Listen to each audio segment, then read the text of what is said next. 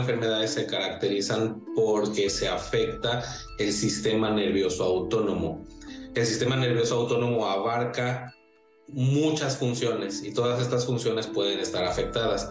Cada paciente tiene una o varias funciones afectadas y por eso ningún paciente es igual. Cada paciente tiene síntomas diferentes. Y entonces esta enfermedad debe de ser revisada personalizadamente, en cada persona hay que ver qué es lo que está pasando, qué es lo que se está afectando y con eso podemos dar un poquito más de apoyo. Esta enfermedad no es una enfermedad rara. Se considera rara porque no mucha gente la conoce. Más de 70 millones de personas lo padecemos. Esta estadística más bien es pre-COVID. El COVID en la actualidad se está demostrando que desencadena síntomas de disautonomía y muchas veces se está llamando COVID largo o long COVID. Eh, la gente que tiene disautonomía muchas veces no se da cuenta que tiene esta enfermedad porque sus síntomas son muy leves. Entonces también son eh, pacientes que no son contados en esta estadística. La gama de síntomas en los pacientes con disautonomía es tan amplia, desde ser muy leve hasta ser bastante incapacitante. Entonces los pacientes que la tienen muy leve pues ni siquiera acuden al médico en ocasiones porque no, no ni siquiera sospechan que tienen algún padecimiento. Eh, la cantidad de vida por lo general con la disautonomía no se afecta, lo que sí se afecta es la calidad, por eso lo que queremos mejorar lo más posible es la calidad y hay gente que puede vivir con muy buena calidad de vida llevando el tratamiento correctamente. No se cura, pero si se lleva bien el tratamiento y las indicaciones médicas, podemos tener mejor calidad.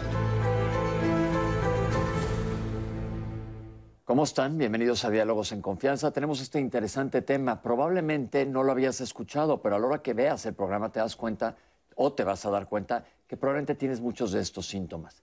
Aparte, ahorita nos acaban de decir que es algo que no se cura y yo recibí muchos mensajes que la gente me decía, bueno, qué miedo si no se cura. No hay que crear pánico, los doctores nos van a explicar de qué se trata y cómo se maneja, pero algo importante que les quiero decir es, casi nada se cura. Si tú vives con diabetes, vas a vivir con diabetes el resto de tu vida. Si tú tienes hipertensión, vas a vivir con hipertensión. La cosa es que hay manejo. Entonces vamos a aprender de, de disautonomía el día de hoy. ¿Estás lista, Citlali? Estoy listísima para traer todas las dudas y comentarios de nuestra audiencia.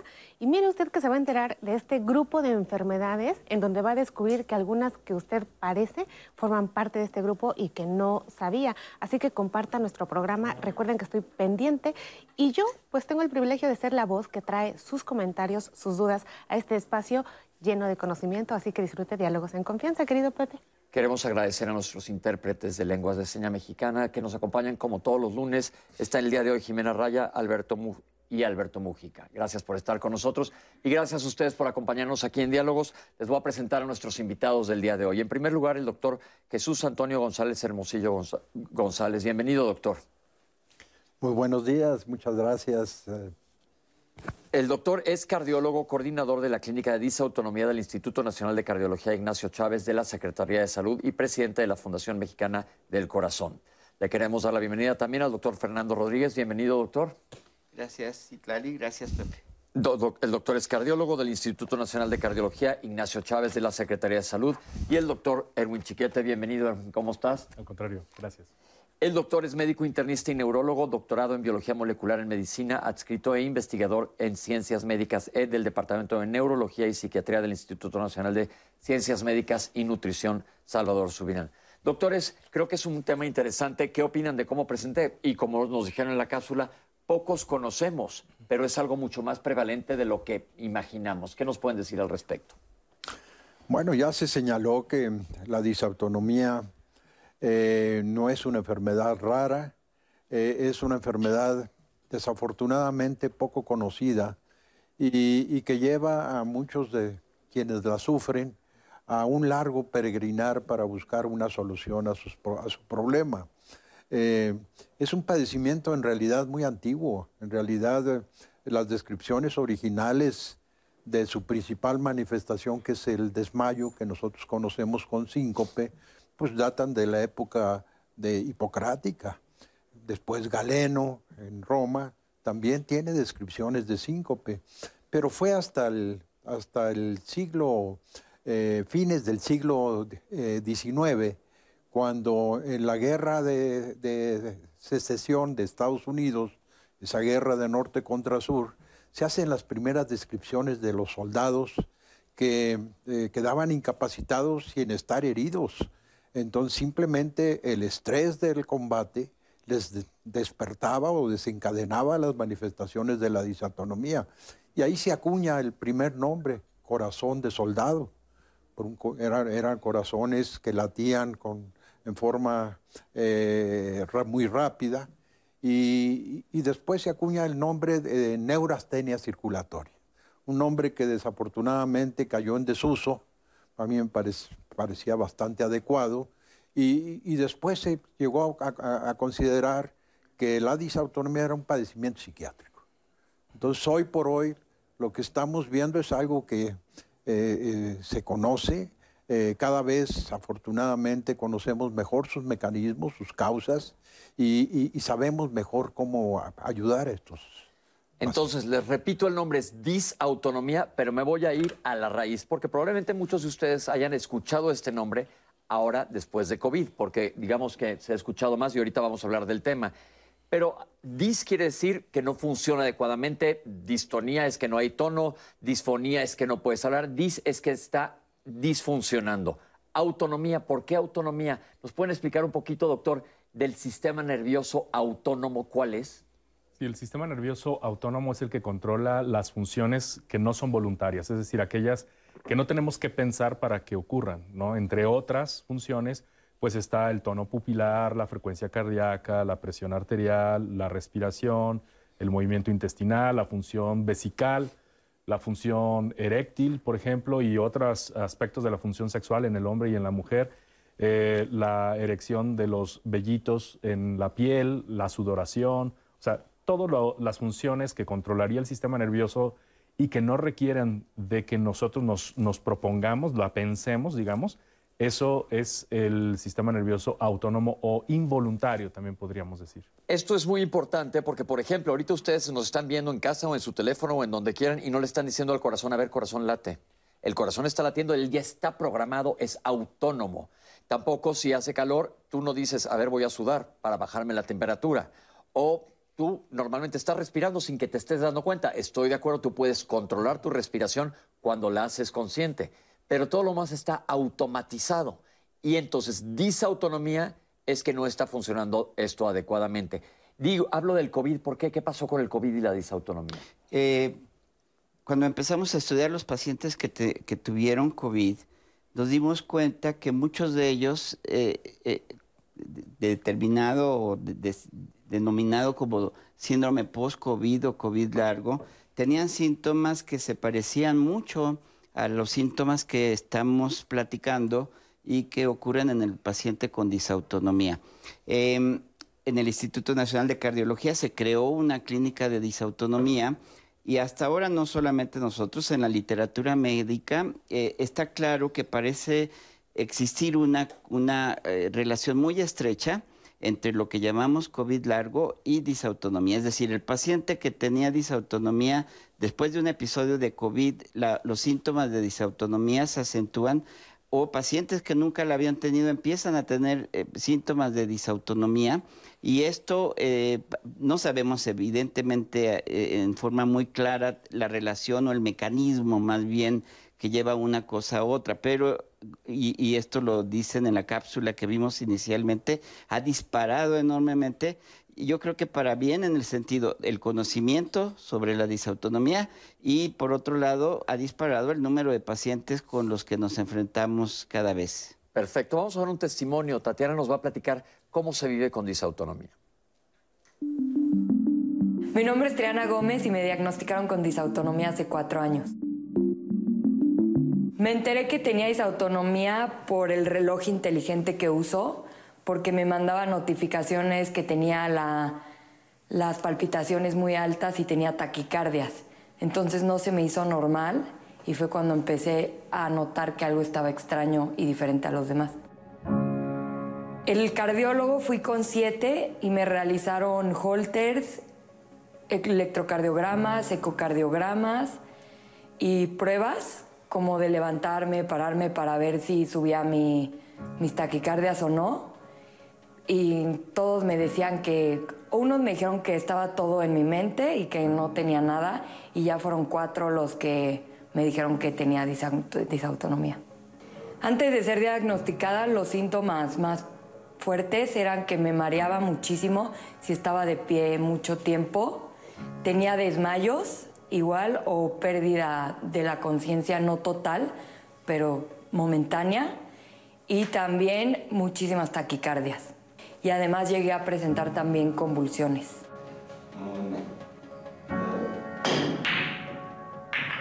Mi estilo de vida desde que me diagnosticaron disautonomía ha cambiado muchísimo. Me tengo que cuidar más que alguien normal para que no entre en una crisis o me empiecen a dar o se empiecen a exuberar mis síntomas. Entonces tengo que tener mucho cuidado con lo que como, con el ejercicio que hago, cuánto tiempo estoy de pie, etc.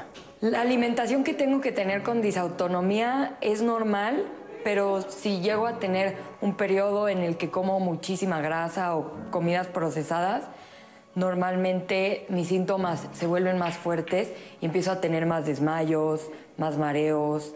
Yo para controlar la disautonomía tomo una medicina que es un beta bloqueador que sirve para disminuir las taquicardias. Con la disautonomía antes no podía hacer nada de ejercicio, pero poco a poco empecé a hacer y a un ritmo muy lento y ya ahorita ya considero que puedo hacer muchísimo ejercicio y me ha ayudado bastante a regular todos mis síntomas. Con disautonomía puedes llevar una vida normal a veces, porque hay días que te sientes muy mal y pues no puedes realizar actividades que otras personas harían sin ningún esfuerzo, como cocinar, o hasta a veces no me puedo bañar de lo mal que me siento.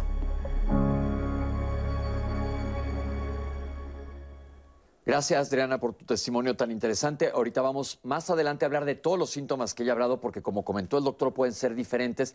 Nada más ahorita es muy importante que hagamos una distinción. Ella no sabía que tenía disautonomía hasta que no se compró un reloj y se dio cuenta. Pero ella lleva con disautonomía probablemente muchísimo tiempo. Dijo que convulsionaba. ¿Esto es lo mismo que epilepsia? No, no es lo mismo y con mucha frecuencia se confunde. Las personas con disautonomía, con algunos tipos de disautonomía, particularmente el síncope neuralmente mediado o síncope vasovagal, ellos se desmayan. Al desmayarse, que es la pérdida de la conciencia, eh, pues evidentemente pierden el tono postural, el tono es la, que tienes tono en tus músculos, no están totalmente blandos. Sí. Exactamente. Entonces se desploman, caen y al recuperar la conciencia pueden tomar algunas posturas, incluso pueden tener movimientos de sacudida que pudieran confundirse con epilepsia. A veces nosotros, si tenemos un video de ello, a veces la familia, los amigos toman un video para luego pues mostrárselo, compartírselo al paciente. Eso es muy útil para nosotros porque por las posturas, el tipo de movimiento, podemos inferir si se trata o no de epilepsia, pero a veces incluso es difícil. Y algunos pacientes pueden tener entonces estas sacudidas motoras a lo que algún tiempo se le llamó síncope convulsivo, es decir, la convulsión no necesariamente es epilepsia, la convulsión son sacudidas motoras, sacudidas de las extremidades del cuerpo. Cuando nos referimos a motor, quiere decir movimiento. Exactamente. Entonces, el tema acá es que se puede confundir con epilepsia. En algunos pacientes, de hecho, eh, eh, tienen tratamiento antiepiléptico eh, y están equivocadamente identificados como epilépticos cuando en realidad lo que tienen es una disautonomía. Y eso no es raro. como ya bien dijo el doctor González Hermosillo, esto no es una enfermedad rara. Sin embargo, lo raro es que se diagnostique. Sea, en Estados Unidos ellos estiman que tienen entre 3 y 5 millones de personas afectadas con disautonomía. A nivel mundial, la estimación empezaba como en 20, pero en realidad está cerca o de 50 millones de personas a nivel mundial que se encuentran afectadas de alguna forma de disautonomía, que también eso es otro. Vamos ahorita a platicar de las diferentes formas de disautonomía, pero algo muy importante, ella no se había dado cuenta, es un testimonio, y ya se dio cuenta gracias al reloj, pero dice, ah, entonces me cae el 20 que todo esto que me está pasando tiene un nombre, tiene un motivo y hay, como dijo, manera de controlarlo también.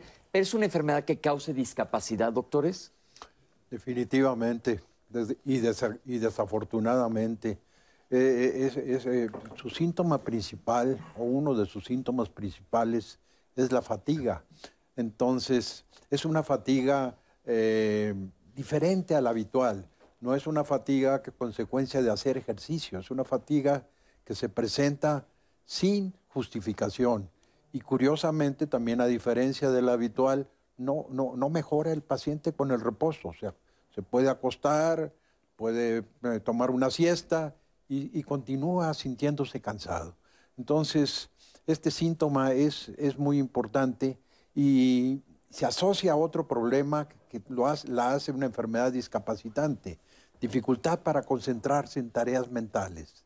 La gente que afectada eh, puede tener eh, problemas de memoria, puede tener problemas para cuando está estudiando comprender lo que está leyendo. Muchas veces tiene que leer dos o tres veces el mismo párrafo para poder darse cuenta de lo que está el autor. Falta de concentración. Falta de concentración. Esto es importante. Ahora dirán, ¿por qué pasa esto? Ya nos hablaron que está desregulado el sistema nervioso autónomo, el que nos tiene que hacer que marche todo perfecto.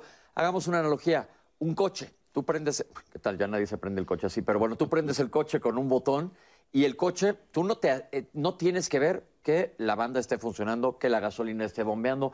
Y si esto está desregulado, pues no está funcionando. Lo mismo nos pasa a nosotros. Vamos a ver una cápsula que tiene que ver con las causas. La disautonomía no tiene una causa específica. Eh, y más porque no es una sola enfermedad. Lo que sí podemos decir es que se asocia eh, en muchas ocasiones a otras enfermedades, por ejemplo, enfermedades del tejido conectivo, por ejemplo, una que es, muy común, que es el, síndrome de Ehlers-Danlos, está asociada a otras enfermedades también, como pueden ser problemas neurológicos, está asociada muchas veces con, con problemas eh, que, con gente que tuvo problemas con algún virus previamente, por ejemplo, claramente el COVID. Y también está demostrado que existe un factor genético. Este factor genético no quiere decir si lo tengo que a fuerzas me va a dar disautonomía, pero me da más propensión a poder padecerlo. Podemos hablar de una enfermedad del sistema nervioso primaria o sea que el origen no es conocido, o secundaria, que el origen puede ser asociado, por ejemplo, a gente que ha tenido golpes fuertes en la cabeza, que ha tenido cirugías de cráneo, que ha tenido otro tipo de enfermedades, arritmias cardíacas. Bueno, es infinidad de patologías que se asocian con esta enfermedad eh, y no podemos asociar una causa-efecto directa. Vamos a ir desglosando la enfermedad. Doctores, ya nos platicó el doctor Chiquete más o menos en general todos los órganos que puede afectar, pero quiero que cada uno de ustedes nos vaya diciendo órganos que afecte y qué síntomas da. Claro que sí. Sí, puede afectar diferentes eh, órganos y sistemas. Sin embargo, algunos son los más evidentes o es más fácil que una persona se dé cuenta. Por ejemplo, el aparato cardiovascular, sin duda alguna, es de los que más síntomas da o que son más preocupantes, ¿no? Más Ah, fáciles de identificar para el paciente, pero también hay trastornos de la motilidad intestinal, ya, ya lo comentaron también, hay eh, dificultad para concentrarse y esto podría estar relacionada principalmente, pero no exclusivamente, con la cantidad de sangre que le llega al cerebro en un momento. Eso también con esta eh, eh, sensación de fatiga subjetiva, es decir, el paciente se siente fatigado cuando llega al examen físico, nosotros lo evaluamos y tiene buena fuerza y entonces muchas de las veces el paciente no es creído por el médico porque el médico dice, bueno, con tu fuerza no hay nada mal, o sea, yo ya te hice un examen físico, todo está funcionando muy bien, eh, si tienes fatiga probablemente sea más bien flojera, ¿no? Y entonces muchas de las ocasiones, pues estos pacientes reciben un estigma eh, inapropiado, ¿no? Porque evidentemente se trata de eso. Algo que, que es importante puntualizar es que el sistema nervioso autónomo debería de generar funciones adaptativas a diferentes retos. Es decir, si nosotros llamamos que algo es disautonomía cuando la persona, pensemos nosotros el ejemplo de subir eh, dos pisos por escaleras, evidentemente lo que necesitamos para enfrentar ese desafío es aumentar la frecuencia cardíaca, aumentar la presión arterial, entre otras respuestas. Disautonomía sería que el sistema nervioso autónomo no se adapta a ese, a ese reto que le estamos imponiendo. Eh, o al contrario, estamos en reposo, estamos tranquilos viendo la televisión, viendo alguna serie y de pronto tenemos taquicardia, de pronto tenemos eh, frecuencia cardíaca alta. Es esa mala adaptación es como usualmente nos damos cuenta. La disautonomía es más que una mala adaptación, pero eh, es, es, como usualmente nos solemos dar cuenta de que algo está mal porque está desacoplada la respuesta. Antes el hay una palabra que me suena y mucha gente que somos médicos, y claro, te va a sonar, de que le decían a alguien que era vagotónico, que por ejemplo estás, estás haciendo una pesa y a la hora que te levantas, ¡pum!, al piso. O de repente estoy sentado, me levanto y me voy al piso. ¿Tiene que ver con esto, la vagotonía que se, que se hablaba mucho de ella cuando, cuando estudiamos medicina? Eh, el sistema nervioso autónomo es mucho más complejo que esto, pero esencialmente tiene dos componentes básicos.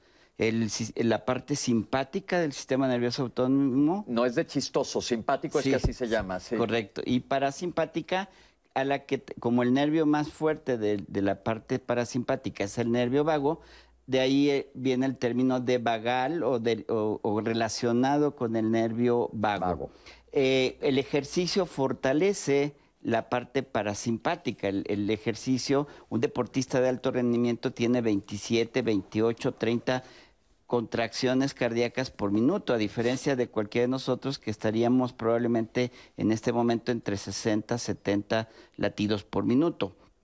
Eh, el ejercicio entonces fortalece el parasimpático, fortalece el nervio vago. Y entonces justamente si después, eh, normalmente el paciente con disautonomía tolera la actividad física, pero en el post es decir, cuando acabe el Cuando acaba el ejercicio es cuando viene el descenso de la presión arterial, el sistema nervioso autónomo regula la presión arterial, viene el descenso también de la frecuencia cardíaca y la vasodilatación junto con la pérdida de líquidos y electrolitos que el ejercicio causó. Eh, si, el, si sobre todo es una persona que ya está acostumbrada o que ya tiene un tono vagal, un parasimpático, esta parte del sistema nervioso autónomo muy fuerte, entonces está más, eh, de alguna forma existe una tendencia mayor a que este fenómeno ocurra, con, a todos nos pasa, pero en estos pacientes este fenómeno ocurrirá con mayor, con mayor acentuación y, se, y puede venir el descenso de la presión arterial, lo que decía el doctor, eh, la persona con, disautonomía se desmaya, finalmente podemos resumirlo así, porque no llega la suficiente cantidad de sangre a su cerebro. Es decir, como dice, no llega el agua al tinaco. De repente te levantas y pum, no llegó el agua, no está regulado para que te llegue la sangre para arriba y en un segundo te caes. Así es. Ok. Y el paciente entonces, después del ejercicio, después de una situación emocional intensa, normalmente lo resuelven, pero el periodo posterior que puede ser desde unos minutos, horas, días o a veces hasta semanas, es cuando está realmente en riesgo de que vengan los síntomas propios de la disautonomía, en donde el extremo lo da evidentemente pues la pérdida del conocimiento, a la que nosotros los médicos llamamos síncope. Síncope, síncope. Doctor, ¿hay predisposición genética para esto? Sí, ese, sí eh, este es un padecimiento, cuando menos en en una buena parte de los individuos afectados en donde hay eh, eh, una historia familiar. Quiere decir que no solamente el, enfermo, sino algunos familiares directos también tienen, si no todo el cuadro clínico, algunos de los síntomas, sobre todo el síncope. El síncope es frecuente en familias. Se ha investigado eh, si existe algún gene o genes involucrados y a la fecha no se ha encontrado. Nosotros en el Instituto de Cardiología publicamos un par de estudios eh, en donde señalábamos esta tendencia familiar y buscamos variantes, decimos polimórficas, es, alteraciones en una de las proteínas del, DNA del individuo y encontramos eh, algunas eh, características, un tipo de polimorfismo o variante genética eh, en varios de, los miembros. Entonces sí hay una injerencia genética. Sí, perfecto. Citlali, ¿qué nos dice la gente? Pues tenemos muchas personas que han identificado ese corazón de soldado que nos decía el doctor en la historia. Y mira, Pepe, Eusebio Suárez dice que a él le han diagnosticado, él siente eso que decimos acá, taquicardia arriba de 120, con visión borrosa, mareos, pierde el equilibrio, le duele la cabeza, fatiga, le cuesta trabajo respirar, entre otras cosas. Y bueno, dice que no le han logrado hacer el diagnóstico. Quiere saber cuál es la diferencia que hay entre el vértigo posicional y la disautonomía. Por otra parte, tenemos a Ofelia Medina, que quiere saber la diferencia entre ataques de pánico y desautonomía. Otro comentario anónimo también dice, bueno, doctores, ¿cómo le hacen para diferenciar ansiedad con disautonomía? Yo tengo todos los síntomas que ustedes dicen, pero platicando con mi médico dice que lo que yo tengo es ansiedad. ¿Qué tan frecuente es confundir estos dos diagnósticos? También nuestra audiencia, doctores, quiere saber por qué los virus afectan el sistema nervioso central. Específicamente, esta persona que nos escribe dice que ha leído que se asocian a problemas del sueño nos hace alusión a que esto parece un rompecabezas muy difícil de armar y les pide su ayuda para saber pues, más acerca de esto. No se pierdan eh, pues todas estas reflexiones, todas estas dudas, comentarios que ustedes tienen, que serán resueltas en el último bloque con Pepe y nuestros especialistas. Recuerden que estoy muy pendiente de nuestras redes, estamos en Facebook, en YouTube y tenemos el centro de contacto con la audiencia que está muy pendiente de sus participaciones y yo las traeré aquí a este foro el día de hoy. Pues Pepe, estas son nuestras redes en el, al momento. Vamos al corte Perfecto, recuerden que estamos totalmente en vivo. Mándenos sus preguntas, vamos a tratar de contestar todos. Ahorita regresamos con ustedes aquí en Diálogos en Confianza.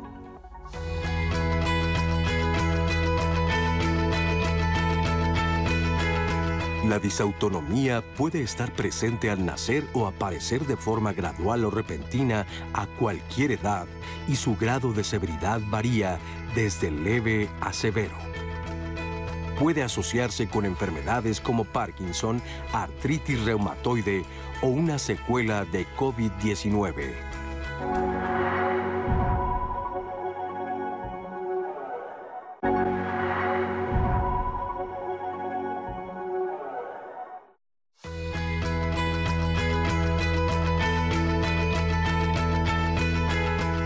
La disautonomía se puede confundir con epilepsia, migraña o fatiga crónica.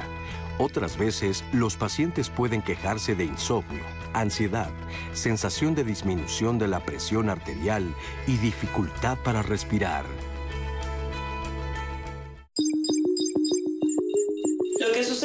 Autonomía, al haber este desbalance, es que no regulamos bien la presión arterial, la frecuencia cardíaca.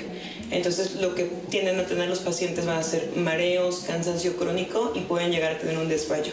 Esos son los síntomas principales. Van a tener algunos avisos antes de llegar a los desmayos. Por ejemplo, los pacientes dicen que empiezan a sentir mucho calor en su cuerpo, empiezan a sentirse nerviosos, empiezan a sudar mucho, a sentir que le falta el aire. Algunos pacientes incluso pueden referir que les duele el pecho y sensación de hormigueo en las extremidades antes de perder la conciencia. ¿Por qué se dan estos síntomas? Porque empieza a bajar mucho la presión arterial no hay un buen flujo hacia las extremidades, hacia los órganos y principalmente hacia el cerebro. Cuando esto ya se mantiene durante unos segundos, aunque hay también la frecuencia cardíaca, pierden la conciencia. Cuando pierden la conciencia, algo muy importante que hay que saber de los pacientes con disautonomía es que al desmayarse y no tener flujo en el cerebro pueden tener un tipo de convulsión que realmente es algo que se llama síndrome Stock-Adams por bajo riego cerebral. No es epilepsia. Entonces estos pacientes tienden a ser tratados como epilépticos por años. Algunos pacientes se les cae solo la presión. Otros pacientes se les cae la presión y la frecuencia cardíaca al mismo tiempo. Y hay algunos pacientes que incluso solo se les para el corazón. Todos se tratan eh, con medidas generales que platicaremos más adelante, pero principalmente lo que no hay es que no alcanza a llegar el flujo al cerebro, ¿no? Y por eso pierden la conciencia. Realmente el diagnóstico es, es clínico. Eh, yo realizo algo que se llama mesas de inclinación para poder clasificarlos o cuando el diagnóstico no es certero en la clínica. O sea, si hay alguna duda, se puede realizar este estudio en donde lo que hago es lo sostenemos en una mesa con muchísima seguridad, con una enfermera, con un coche de paro, con medicamentos y alguien preparado, incluyendo mi enfermera, que tienen a ser enfermeras especialistas en cardio.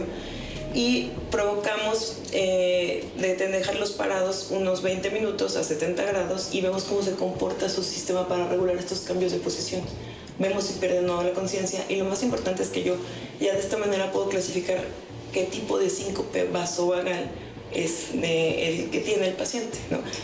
Vuelvo a repetir, no es necesario para el diagnóstico, es cuando hay duda o cuando no responden a las medidas generales y queremos ver qué más podemos hacer por los pacientes, es cuando yo lo indico. Ahí tenemos síntomas y diagnóstico. Doctores, ¿alguien se puede morir de esto?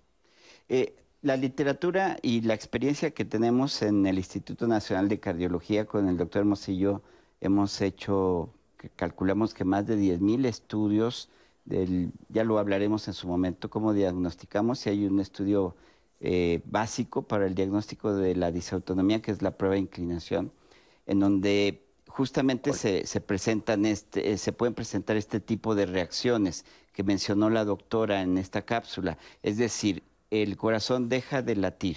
Eh, sin embargo, en la literatura y en nuestra experiencia, nunca ha pasado que el, paciente no se recupere. Es decir, que esto se asocia, vuelve a jalar, eh, digamos. Eh, vuelve a, tomar, el, puede pasar algunos segundos. Tampoco hay secuelas, es decir, eso también es importante, eh, salvo un poquito el susto para nosotros, porque el paciente mm, la mayor parte de las veces ni se entera. El paciente se recupera en ese momento y ni neurológicamente ni en lo cardiovascular queda ninguna secuela. Doctor, platíquenos un poquito más de estos, de estos estudios diagnósticos. Sí, eh, este fue el gran problema que tuvo el, diagnóstico de la disautonomía, que por mucho tiempo no teníamos forma de estudiar estructuras en el cerebro como son eh, los centros donde está el sistema nervioso autónomo. Eh, la prueba de inclinación que menciona Fernando es un método de gran utilidad porque permite reproducir los síntomas. Eh, eh, el paciente eh, durante la prueba de inclinación, que en esencia es acostarlo en una mesa motorizada y levantarlo, varía el grado de inclinación, pero generalmente se utilizan 70 grados con la cabeza hacia arriba, levantarlo lentamente, no es que los pongamos a Como lo que vimos ahorita en la cápsula, sí. Exactamente. Entonces, todo ser humano al ponerse de pie se enfrenta a la fuerza de gravedad. La fuerza de gravedad tiende a desplazar casi un litro de nuestros cinco litros eh, de volumen sanguíneo a la mitad inferior del cuerpo. esa sangre eh, le cuesta trabajo regresar al corazón, se almacena en las venas del abdomen y en las venas de las piernas, no regresa al corazón, el corazón no la expulsa y la presión arterial tiende a bajar. Eso lo detectan eh, eh, centros que tenemos en, la aorta y en las carótidas. Que son arterias. Son arterias y mandan la información a, la parte basal del cerebro, decimos el tallo cerebral, donde están los núcleos de, neuronas o células nerviosas que eh, integran el sistema nervioso autónomo. Entonces, este, estos centros hacen que la rama simpática eh, mande su eh, mensaje a, a, través de los nervios que van a órganos como el corazón y los vasos sanguíneos y inmediatamente, en menos de un minuto, compensa esa caída de presión arterial, acelerando el eh, número de latidos por minuto y reduciendo el diámetro de, de los vasos sanguíneos que llamamos arterias, que llevan la sangre oxigenada a todos los tejidos y de tal manera que un individuo normal no se marea, no siente absolutamente ese descenso de la presión arterial. Esto es importante porque mucha gente que tiene disautonomía tiene mareo postural al, agacharse, a levantar algo o a levantarse rápidamente estando acostado. Entonces, el mareo postural no es normal. Eh, una gente normal, con un buen sistema nervioso autónomo que regula bien la presión arterial, no tiene por qué marearse. Perfecto. Tenemos una cápsula con otro testimonio. Vamos a verlo.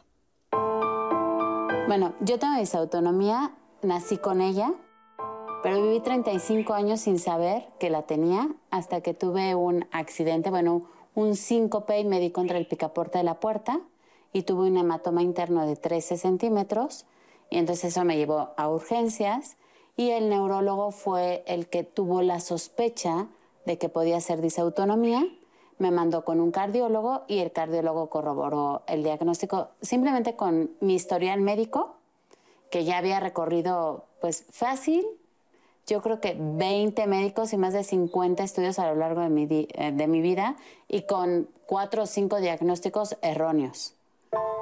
Era la clásica niña que no sabía meter las manos cuando se caía, ¿no? Y pues no era que no metiera las manos, simplemente se ve que eran ya cinco P's y pues eso pues me generaba que me diera malos golpes. Eh, a los 15 años en Canadá eh, incluso me internaron con un cuadro supuestamente de apendicitis aguda y resultó que llegué al hospital y todo estaba normal. pero ahí ya fue como mi primera terapia intensiva, porque no regresé de la anestesia bien. Me hicieron una laparoscopia exploratoria para un ovario, porque pues no encontraba nada, pero me estaba sintiendo mal. Incluso me acuerdo perfecto que llevaron un psiquiatra con traductor y dijo, no, o sea, es real, no lo está somatizando, ni lo está fingiendo, ni nada, el dolor lo tiene. Pero pues tampoco sabían qué era en Canadá. Regresamos a México y pues médicos vienen, médicos van. El siglo XXI se interesó en mi caso. Llegué a neurología y en el siglo XXI me hicieron un estudio de medicina nuclear. Y con ese estudio dijeron, es que está muy raro y me recomendaron con el doctor Madrazo, un neurólogo muy reconocido. Llegamos con él y yo empecé a temblar, ¿no? Entonces mi mamá le dijo, es que le dan esas temblorines, o sea, como esas convulsiones, y ya descartaron epilepsia. Y entonces como que fui mejorando, ¿no? Y ya pasaron mis 20 con, te digo, uno que otro desmayo. Luego en algunos trabajos pensaban que tenía desórdenes alimenticios porque subía y bajaba de peso así como sin control. En mi caso, después de hacerme un estudio que se llama MAPA, que es, te miden la presión arterial durante 24 horas y mi promedio de presión salió de 70 a 30, se dieron cuenta que uno de los, eh, de los factores que más me provocaba los desmayos era la presión. Entonces me daban unas gotitas para subir la presión, pero a su vez un cuarto de pastilla para bajar la presión y de esa manera tratar de nivelar este, mi presión arterial. Sí, las flores que las exploten. A ver, échenme más. Ahora me dieron un beta bloqueador para las taquicardias. Y post-COVID, en mi caso, se me acentuaron muchísimo los síntomas al grado de llegar a un paro cardiorrespiratorio el año pasado. Incluso tuve que dejar de manejar, pero hay como un aura del desmayo, pero para mí es como si me bajaran el switch. Sí es invisible porque tú me ves y no piensas que tengo algo.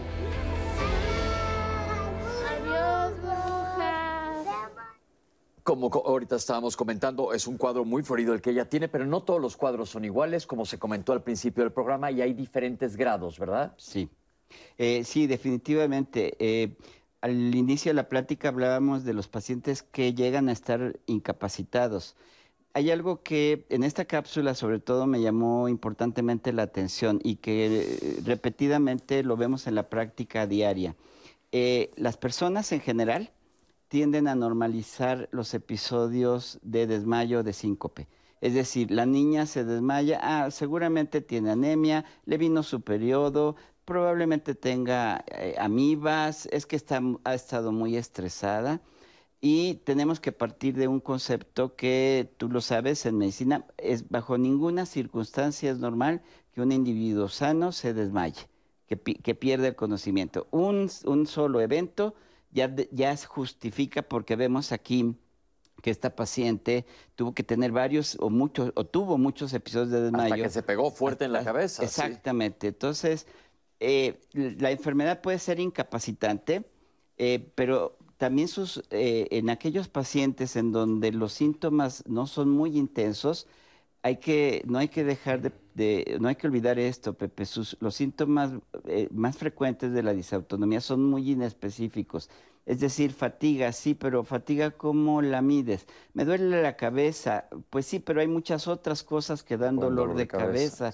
Entonces, cuando los síntomas no son muy intensos y sobre todo no ha ocurrido un episodio de desmayo, y en este caso, aunque hayan ocurrido episodios de desmayo, no, había, una, no había un diagnóstico. Exacto. Y, la, y otra cosa, aprovechando ese punto, es la gran mayoría de los estudios que yo haga como cardiólogo, eh, los neurólogos, etcétera. Yo como cardiólogo, prueba de esfuerzo, Holter, eh, lo que ella mencionó, mapa, etcétera, serán normales, si eh, no realizo la prueba de inclinación. Ok, perfecto. ¿Qué tanto funcionan los grupos de autoayuda como el que armaron de la Fundación Socul? Yo creo que muchísimo. Yo creo que, que esto de que el propio enfermo se ponga en comunicación con otros individuos eh, que tienen eh, síntomas similares ayuda mucho porque principalmente esto ejerce una presión sobre nuestras autoridades. Eh, en el caso concreto de la disautonomía, los Estados Unidos de Norteamérica pongo un ejemplo, ya hablaremos en su momento del tratamiento, pero hay una droga que se utiliza para tratar este problema que se viene utilizando para eh, estabilizar la presión arterial, para subir la presión arterial. Y como no eh, eh, tenía este medicamento, bueno, voy a, a, darle el nombre de una vez, midodrina, este medicamento no tenía estudios que avalaran su eficacia y su seguridad porque es muy antigua, es un medicamento muy antiguo, eh, estuvo a punto de desaparecer. Pero la presión de los individuos que tienen, teniendo disautonomía, se ejerció en ese país, eh, en, las, cámaras que son las que dictan las leyes, hizo que echaran marcha, atrás y la mantuvieran en el mercado. Entonces, bienvenido sea Ojo, pero una cosa bien importante, siempre tiene que ser diagnosticado y recetado por un médico. Acuérdense que aquí no les damos recetas al aire en televisión. Tienen que ser diagnosticados por un médico. Otra cosa es que hay una confusión. La paciente anterior en uno de los testimonios dijo que se dio cuenta por su reloj inteligente. No es un reloj específico para esta enfermedad, pero ahí ella se dio cuenta que tenía alteraciones en su ritmo cardíaco que, por ejemplo, yo tengo disautonomía, yo ahorita me tomo la frecuencia cardíaca y la tengo corriendo, a diferencia de del resto de las personas que están aquí sentadas probablemente, pero ya se me estudió, yo ya sé lo que tengo. Es importantísimo ir con el médico, no te autodiagnostiques, eso creo que es clave. Yo quisiera recalcar un punto que es muy importante recordar, la disautonomía es un término sombrilla debajo del cual se encuentran varias enfermedades.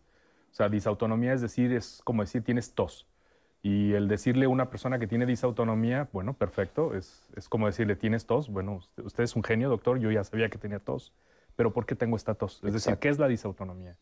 Y la disautonomía, entonces, debajo de ella se encuentran varias enfermedades eh, y es muy importante que se clasifique con estos estudios qué tipo de disautonomía tiene el paciente, porque con eso podemos dar con un porcentaje no muy grande, quizá, pero importante desde el punto de vista epidemiológico, son 50-60% sí tenemos una, una, causa identificable y podemos corregirla, eh, hasta incluso enfermedades que son 100% genéticas, por ejemplo, la enfermedad de fibras delgadas, de fibras finas, prácticamente el 100% de los pacientes que tienen amiloidosis por mutación en transtiretina, la amiloidosis por mutación de transtiretina es una amiloidosis, una de las tantas formas de amiloidosis en las que hay una mutación que eh, en un gen que participa, que codifica para una proteína con la que se transportan las hormonas tiroideas en sangre. El problema es que la mutación origina una proteína que no es funcional, pero se acumula en los nervios.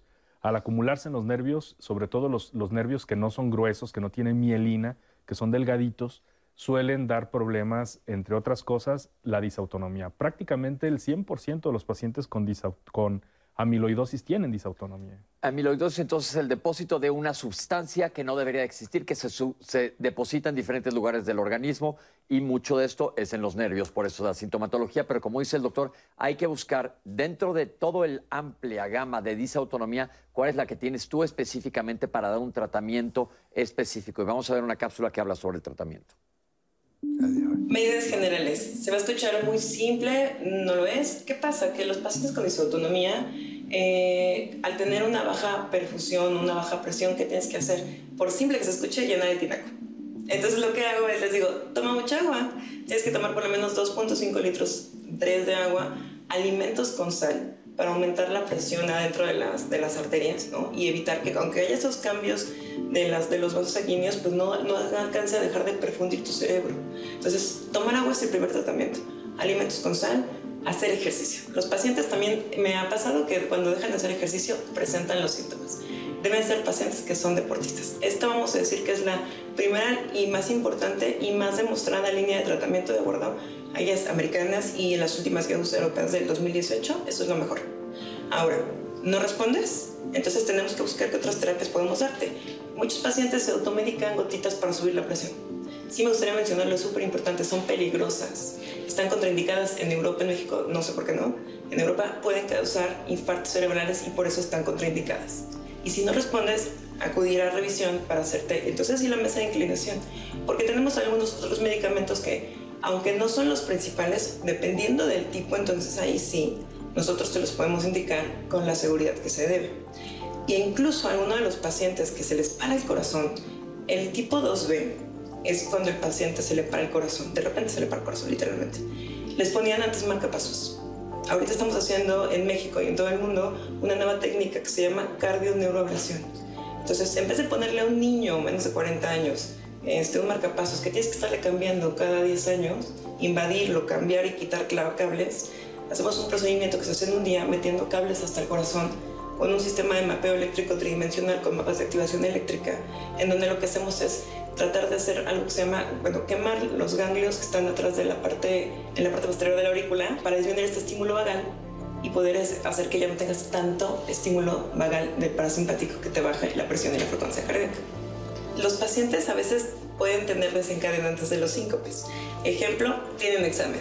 Están súper bien controlados, tienen examen y caen ¿no? Entonces, las situaciones de estrés tampoco ayudan. En el Journal American of Cardiology también se recomienda el yoga. El yoga es muy bueno para los pacientes con disautonomía. Este, y también la meditación, porque tratar de tener este control de emociones. En alguna de las líneas de tratamiento secundaria están los antidepresivos, entonces las emociones fuertes también nos pueden desencadenar.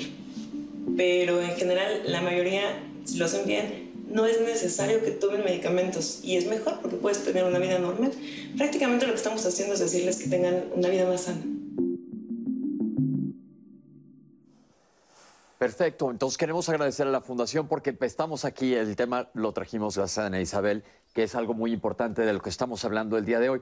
Eh, como dijo la doctora, el tratamiento es individualizado para cada quien y muchas veces no se requiere medicamentos. Pero en cuanto a los lineamientos generales, doctores, comentó ella, el yoga, la meditación. ¿Qué, ¿Cuál es la relación con las emociones? Porque también escuchamos en el pasado o testimonios que la gente decía, es que me decían que no tengo nada, que estoy, que estoy loco. Sí, eh, eh, y, bueno, eh, tomo esta, esta pregunta para hacer un comentario. Los pacientes con disautonomía, obviamente no estoy hablando de todos, pero de una buena proporción de ellos, son pacientes que tienen o que manejan niveles altos de adrenalina. Tú hablabas de tu pulso, ¿por qué?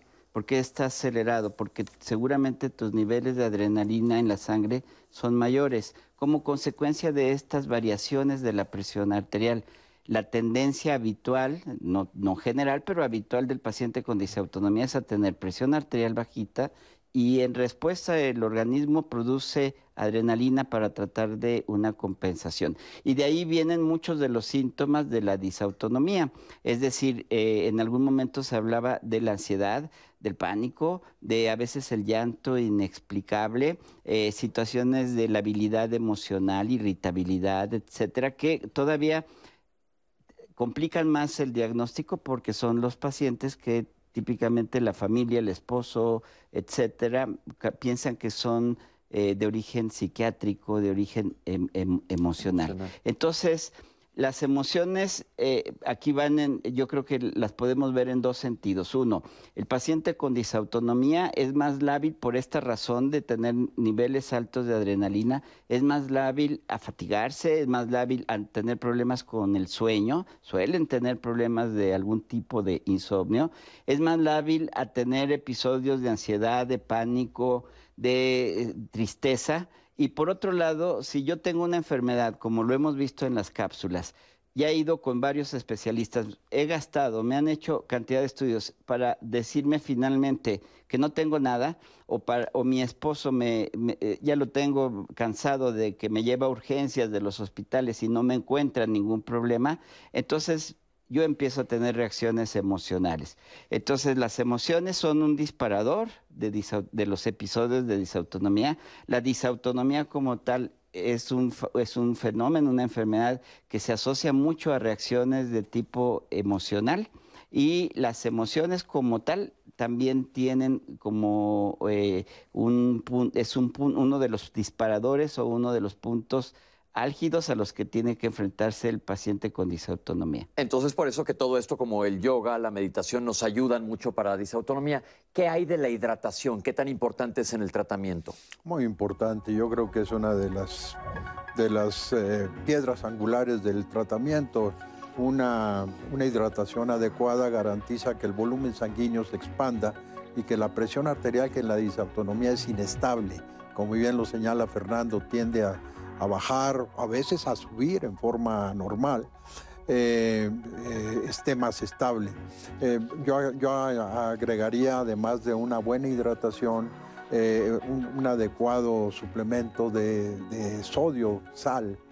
estos pacientes requieren tomar entre 2 y 3 litros de agua y, tomar un poco más de sal en sus alimentos. Pero recuerden que va a ser el médico el que les diga cuánta sal, porque hemos platicado en otras instancias de los peligros de la sal también. Entonces tienes que tener un diagnóstico adecuado para seguir un tratamiento adecuado. Vamos a ir un corte y vamos a regresar para recibir todas sus llamadas y que los doctores nos las contesten al aire. No se vayan.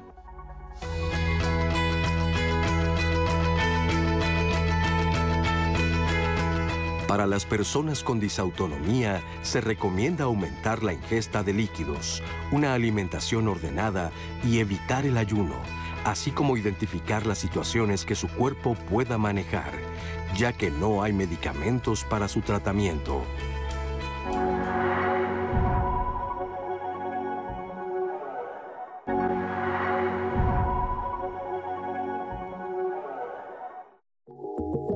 En el Instituto Nacional de Cardiología eh, tenemos, eh, si no la primera, la más importante clínica de disautonomía que existe en México.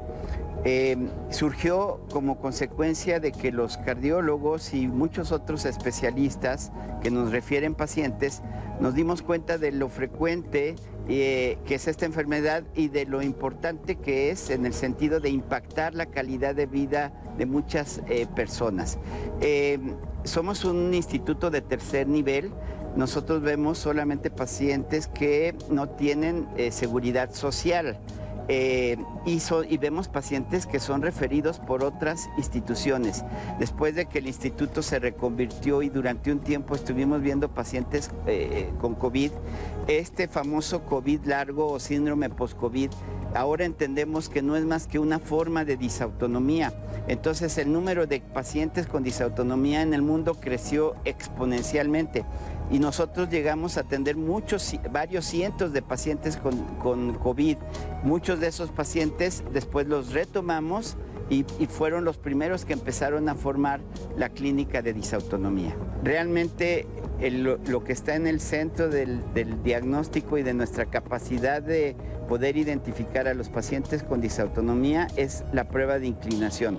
En el caso de una prueba de inclinación como la que hacemos en el Instituto de Cardiología, los falsos positivos o los falsos negativos no exceden el 5%, es decir, es una prueba prácticamente de, de una confiabilidad absoluta. En la prueba de inclinación ponemos al individuo de pie, un poquito inclinado, a 70 grados con la idea de que los músculos de las piernas se relajen y la sangre, por el efecto de la gravedad, tienda a irse hacia los miembros inferiores. La prueba dura alrededor de 30 o 40 minutos. Durante todo el estudio le pedimos al paciente que no se mueva. La falta de contracción de los músculos de los miembros inferiores hace que la cantidad de sangre que se acumule ahí sea aún mayor. Algunas veces utilizamos un medicamento que hace que las venas de las piernas durante 4 o 5 minutos se dilaten un poco más. Entonces es mayor la cantidad. Durante toda la prueba de inclinación estamos monitorizando el electrocardiograma, la presión arterial con eh, Doppler transcraneal estamos monitorizando cómo llega sangre al cerebro y aquí en el instituto, que es prácticamente la única institución que cuenta con este, con este equipo, tenemos eh, un monitor que se llama Task Force Monitor, que puede registrar la presión arterial latido a latido y que puede registrar el nivel de actividad entre el sistema nervioso simpático y el parasimpático, que son los dos componentes fundamentales del sistema nervioso autónomo. Y bien, llegamos a este bloque tan deseado de las preguntas y respuestas de nuestros especialistas. Pepe, ¿quieres empezar? Y Perfecto, doctores, les voy a leer entonces las preguntas que nos ha llegado del público y las demás Citlali las hecha directamente.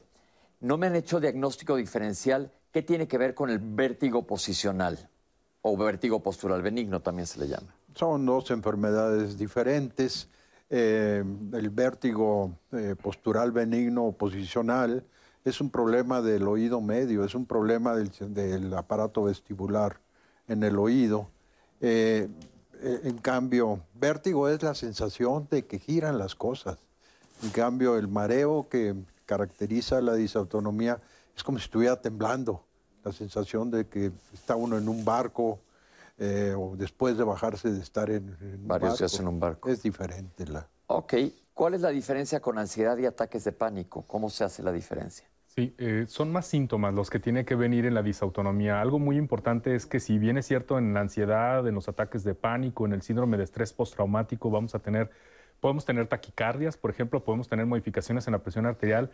Esas taquicardias usualmente por pura ansiedad no deberían de ser arriba de 100 por minuto y pocas veces es más de 110, 120. Entonces, es sospechosa una persona de tener disautonomía. Podría además tener ansiedad, porque tiene el pueden derecho de tener cosas, además el de ansiedad y síndrome de estrés postraumático, pero usualmente no tenemos una, por pura ansiedad, no tenemos una frecuencia cardíaca tan alta como 120, 130. Hay personas que me dicen, es que yo tengo ansiedad porque, y hago frecuencias cardíacas de hasta 130. Yo digo, bueno, eso no es, lo, lo más probable es que no sea por pura ansiedad. Por pura ansiedad nadie se debe de desmayar. Ese paradigma que tenemos de la mujer vestida con faldas eh, victorianas que de una mala noticia se desmayaba, bueno, eso no es normal. Ok. Nadie debe de desmayarse por una mala noticia ni por una impresión emocional. Es decir, podría ser que eso sea un detonante, pero no es la causa, la impresión emocional. Así que no es raro que vayan de la mano, pero son entidades diferentes. ¿Cómo es que los virus como el COVID causen esto? Eh, bueno, en disautonomía no es que realmente lo causen. Sabemos que un paciente con disautonomía, uno de los factores detonantes es si- situaciones de estrés. Eh, y también sabemos que las infecciones generalizadas o las infecciones eh, fuertes, e importantes, graves, el estar hospitalizado, como pasa con muchos pacientes con COVID, haber estado eh, intubado, el, solo hecho de que cuando empezó COVID ni siquiera sabíamos cuál era, cuál era la expectativa que teníamos en cuanto a poder sobrevivir de ese evento. Fin- Finalmente una infección eh, y esto no es exclusivo de las infecciones virales, y no es tanto que el virus llegue al sistema nervioso autónomo y lo afecte, sino más bien la situación de- del hecho de tener una enfermedad grave, una enfermedad infecciosa, una enfermedad que puede amenazar eh, mi vida, eh, eso es, ese, ese es finalmente es también estrés. Hemos hablado del estrés, eh, decía eh, el doctor Edwin, de las, una situación emocional, y, pero también es estrés físico, aquel que demanda demasiado a su cuerpo, el- los que tienen sobreentrenamiento, un, un corredor de maratón, etcétera, y el estrés físico que conlleva el tener una infección de relativo nivel de intensidad y gravedad hacia arriba. Porque hemos visto gente con COVID que no fue un COVID grave, muchos inclusive asintomáticos que quedaron con COVID largo. Sí, Pero entonces es porque el cuerpo está sometido a un estrés físico con la infección por COVID. así es. Ok, Citlali, ahora sí todas tus preguntas directas. Hay- oh, Julio Trejo quiere saber si hay una relación con la función tiroidea y la disautonomía. en general eh, sabemos, no, eh, eh, primero que no existe una, o no hemos encontrado una causa directa, eh, una os- asociación causa y efecto entre problemas tiroideos y disautonomía. Pero definitivamente existe, no tengo el número exacto, a lo mejor los doctores, pero yo siempre les hablo a mis pacientes de dos o tres veces más probabilidades de tener una enfermedad tiroidea si tengo disautonomía a si no tengo disautonomía. En pocas palabras, los pacientes con disautonomía sí sufren con mucha mayor frecuencia de alteraciones en la función tiroidea que aquellos que no tienen disautonomía, aunque no es una, una relación de causa y efecto. Me gustaría agregar, estoy totalmente de acuerdo, pero y también me gustaría agregar que eh, hay que distinguir entre disautonomía de síntomas autonómicos. Es decir, el hipertiroidismo nos va a dar síntomas autonómicos, nos puede dar taquicardia, nos puede dar palpitaciones, nos puede dar cambios en la presión arterial, pero esa no es una disautonomía primaria, sino el problema es una enfermedad de la tiroides que arreglándose se quitarán esos síntomas autonómicos. Perfecto. ¿Qué especialista debe atender a las, a las personas que viven con disautonomía? debe de ser multidisciplinario sin ninguna duda. O sea, el, el equipo debe de estar integrado, por supuesto, por cardiólogos, particularmente si causan muchos síntomas a nivel eh, cardiovascular, eh, o sea, en la regulación del ritmo cardíaco y la presión arterial, gastroenterólogos, neurólogos, eh, y muchas de las ocasiones se puede detectar, o algunas, mejor dicho, de las ocasiones, no son muchos los casos, pero también hay trastornos inmunitarios, autoinmunes. y muy probablemente tengamos que convocar un reumatólogo para que nos ayude con esto. Nutriólogos, muchas de las ocasiones también, y terapistas. Bien, la disautonomía incluye síndrome de piernas inquietas.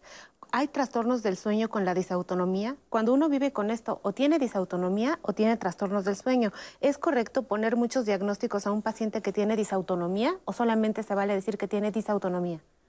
Los trastornos del sueño no son comunes como parte de la disautonomía, pero hay enfermedades que cursan con trastornos del sueño, disautonomía y otros, otros trastornos, particularmente del control de los movimientos. Uno de ellos puede ser la enfermedad de Parkinson y otras formas de Parkinsonismo. Por ejemplo, la falla autonómica pura, que antes se llamaba síndrome Scheidegger, es una forma de Parkinsonismo en la que también hay alteraciones del sueño, del control de los movimientos y del funcionamiento del sistema nervioso autónomo. O sea, la disautonomía típica no tendría por qué dar esas alteraciones. Bien, llama Marta Monsiváis para preguntarnos, a ella le dio COVID en agosto, le dio muchos síntomas de disautonomía, ¿a quién tiene que recurrir para que la traten? Tiene que, si me permite, eh, tiene que recurrir con una gente que, que estudie, que entienda qué es esto de COVID prolongado. Eh, se hace señaló aquí que el COVID prolongado se caracteriza por síntomas disautonómicos, eh, pero es algo que todavía se está estudiando. O sea, aquí sí es posible que un proceso de inflamación de bajo nivel, a nivel de, en, el cerebro, en los, centros neuronales que integran el sistema nervioso autónomo, estén jugando un papel. Entonces estos pacientes eh, con COVID prolongado tienen eh, síntomas que se traslapan con los de la disautonomía y, es muy probable que sea un padecimiento común. ¿Con quién debe de ir? ¿A quién le recomendamos? ¿Que vaya con un cardiólogo? Bueno, yo creo que lo, dije alguien que sepa de disautonomía. Pero eh, alguien que nos está viendo en la tele, ¿cómo le decimos? Van a aparecer los datos de nuestros especialistas. Puede, ser, puede ser un, neurólogo como Erwin, puede ser un cardiólogo como Fernando o como yo. Eh, generalmente somos los que genera, eh, los que habitualmente estamos más interesados en el tema de la disautonomía. ¿Qué relación? Perdón, discúlpame, Citlali, discúlpame, Pepe, un comentario. Eh, no existe la especialidad de disautonomólogo. Exacto. Entonces, eh, realmente, como lo dice el doctor Hermosillo, eh, puede un internista conocer y, haberse adentrado mucho en el conocimiento de la disautonomía. Casi siempre el tratamiento, el manejo, el diagnóstico se asocia a neurólogos y cardiólogos, porque somos probablemente los que más hemos investigado y los que más cercanos estemos al tema. Pero yo creo que un buen médico, hasta un buen, muy buen médico general, y eso nos, nos ha tocado vivirlo, puede hacer el diagnóstico y puede llevar el tratamiento de estos pacientes. No importa qué especialidad tengo, sino que sepa yo de la enfermedad, que sepa cómo diagnosticarla y que sepa cómo manejarla. Bien, doctor, gracias. Eh, nos llama el doctor Armando Checa. ¿Qué relación tiene la disautonomía con diabetes mellitus como complicación crónica? Sí, muy, muy alta. De hecho, de los pacientes con diabetes mellitus, una alta proporción no reconocida tiene disautonomía. Ya el trastorno de la motilidad intestinal, el trastorno de la función eréctil, muchas de las ocasiones tiene un sustrato eh, disautonómico. Entonces, la disautonomía diabética es muy común y no se requiere ser diabético para tener disautonomía por hiperglucemia. Hay personas que en el estado de prediabetes ya tienen disautonomía. ¿Las personas con diabetes entonces tendrían que hacer un protocolo después de cierto tiempo para diagnosticar disautonomía? Hay que hacer un interrogatorio adecuado para identificar qué pacientes deben de recibir las pruebas. Por supuesto, hay, hay interrogatorios sobre síntomas disautonómicos, ya hay instrumentos validados para ello, pero sí, idealmente al menos deben de tener eso, por supuesto. Perdón, doctor. Bien. Llama el señor Robles, él tiene herpes zóster desde hace tres años, eh, ve el programa respecto al sistema nervioso y pregunta si tiene una relación el herpes con la disautonomía.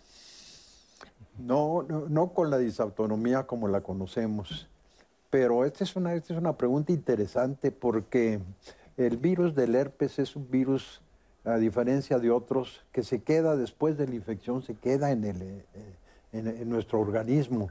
Entonces, eh, es, hablé de COVID prolongado o COVID largo, en donde eh, como consecuencia de la infección del coronavirus eh, hay inflamación en el cerebro. Hay quien piensa que eh, en el COVID prolongado hay una reactivación de virus como el, herpes zóster.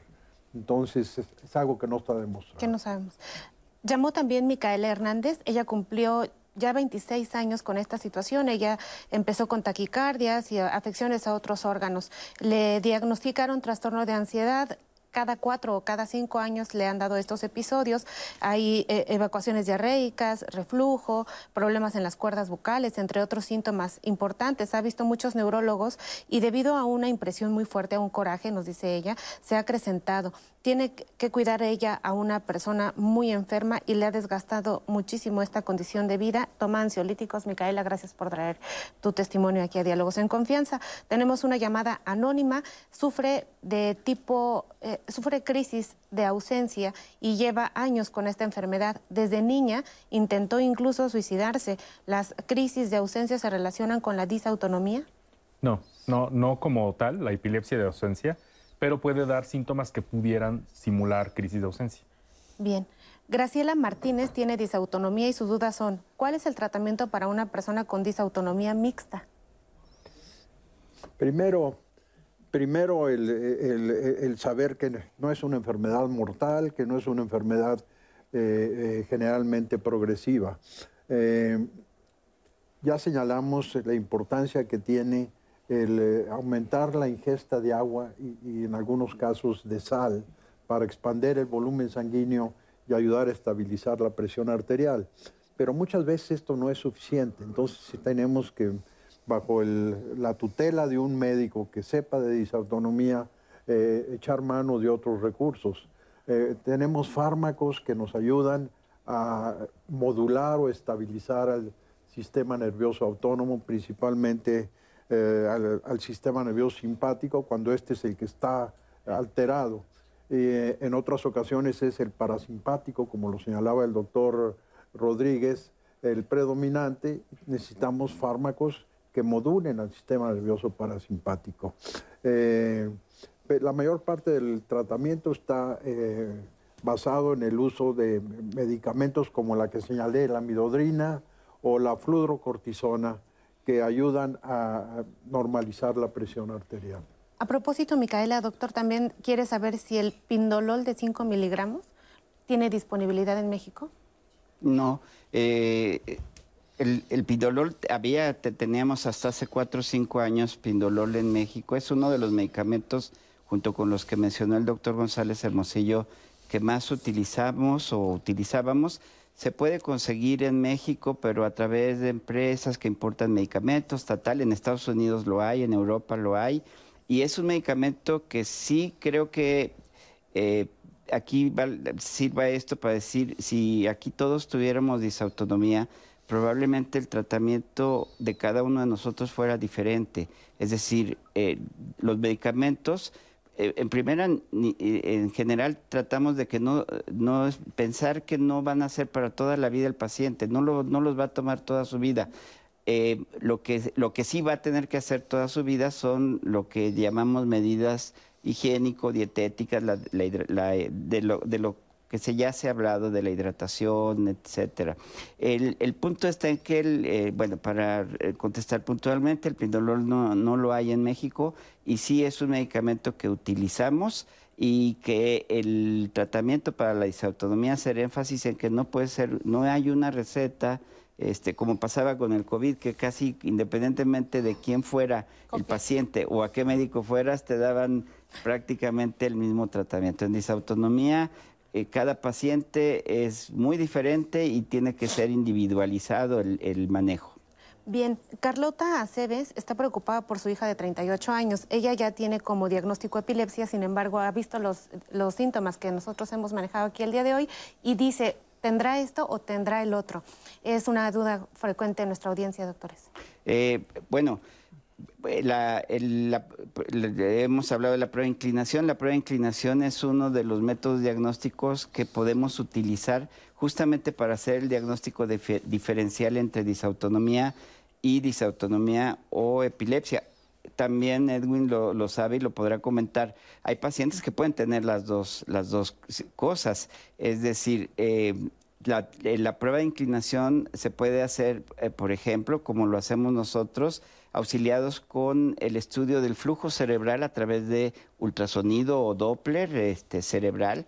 Eh, también hay reportes y hay, hay médicos que están haciendo la prueba de inclinación auxiliados con electroencefalograma. Ahí Edwin puede opinar eh, sobre justamente, es, eh, yo creo que ahí el punto es aquellos pacientes en donde la gran sospecha es, ¿es disautonomía, es epilepsia o son ambas las situaciones que el paciente tiene? Bien, doctor, una persona que padece hipoglucemia de la nada no se asocia a fármacos ni se asocia a dejar de comer por tiempos prolongados. ¿Esto es un dato de disautonomía? La hipoglucemia no, sin embargo los síntomas de hipoglucemia pueden ser eh, compartidos con los síntomas de disautonomía. Respecto a la otra pregunta de la epilepsia, una persona que tenga, que tenga el diagnóstico de epilepsia, pero que algunos de sus episodios de crisis epilépticas no vienen con sacudidas motoras, sino nada más viene con pérdida de la conciencia. Y el electroencefalograma es normal, es altamente sospechoso de que no sea epilepsia y de que pudiera ser una disautonomía. Sin embargo, el electroencefalograma tiene hallazgos en los pacientes con epilepsia que es muy difícil que la disautonomía los pueda dar. Es decir, si el paciente ya tiene un electroencefalograma y tiene un patrón específico de epilepsia, el paciente tendrá epilepsia más disautonomía quizá hay algunas formas de epilepsia cuya manifestación en sí misma es la disautonomía. Bien, ¿es verdad que la disautonomía es de mujeres jóvenes y delgadas? ¿Cuál es la edad de presentación? Esa es, la, esa es una, una presentación típica. Eh, la, la, en las mujeres es más común uno de los tipos de disautonomía que se llama POTS y también el síncope eh, vasovagal o neuralmente mediado suele ser más frecuente en la mujer que en el hombre y entonces por eso de manera general se ha dicho la disautonomía es de las mujeres, pero no es así. Es decir, también vemos hombres, lo que pasa es que hay unos tipos de disautonomía que es más frecuente verlo en mujeres, particularmente POTS, porque el POTS, que es síndrome de taquicardia postural ortostática, no se asocia, esos pacientes no se desmayan, son taquicardias, arranques de taquicardias, y se desmayan poco, puede haber hasta un 6% tienen las dos, o sea, se desmayan más las taquicardias, y esos pacientes suelen no asociarse a diabetes, a sífilis y a ciertas características que podrían dar, sino ocurren de manera eh, separada y es muy común verlo en mujeres. Entonces, por eso existe la, la impresión de que es mucho más frecuente en las mujeres, porque ese en particular es muy frecuente en mujeres. Bien, eh, también tenemos aquí a la doctora Patti, ella es anestesióloga, nos sigue en Diálogos en Confianza, dice que realmente nunca le ha tocado anestesiar a un paciente que tenga estas condiciones específicas. Quiere saber si hay algún lugar en donde los médicos se puedan seguir formando para manejar de acuerdo a sus especialidades, pues eh, este tipo de condiciones, sobre todo para saber qué anestésico es el ideal que ella pudiera utilizar en sus procedimientos. En eh, el Instituto Nacional de Ciencias Médicas y Nutrición, eh, Salvador Subirán, eh, tiene el curso de alta especialidad en trastornos del sistema nervioso autónomo. El profesor titular es el doctor Bruno Estañol y la doctora Alejandra González Duarte. Ellas, ellos hicieron esta, este curso de alta especialidad y ya se está replicando en otros, en otros hospitales. Sin embargo, eh, como ya también se mencionó muy, muy bien, no, no se requiere esa credencial para poder ver a estos pacientes. Lo que es necesario es primero tener el interés, tener la paciencia eh, hacer estudios y con ello eh, eh, podemos nosotros atender. Siempre y cuando tengamos los conocimientos apropiados, se le puede ofrecer este tratamiento y este diagnóstico a los pacientes. Bien, Erendira Mele dice que es inaccesible una consulta en el ISTE para llegar con un cardiólogo. Ella fue de urgencia por desmayo, no puede leer y está cansada todo el tiempo. Dice que pues el doctor que la atendió de urgencia decidió que de por vida ella debe de tomar sertralina con los sartán. ¿Qué le podemos decir a Erendira Mele? Yo creo que tiene que, tiene que buscar eh, el auxilio de un médico. O sea, eh, me cuesta trabajo aceptar lo que ella, eh, ella está señalando, de que hay un bloqueo para, para, verla, pero le recuerdo que pues, está el Instituto Nacional de Cardiología, el Instituto Nacional de Ciencias Médicas y Nutrición, que, que tenemos centros en donde se puede ver a cualquier persona que tenga que tenga disautonomía. Eh. Bien. Pues gracias, doctor. Estas son las preguntas de la audiencia. Pepe, querido auditorio, muchas gracias. Eh, siempre ustedes nos están mandando preguntas y el chiste del día de hoy es que ustedes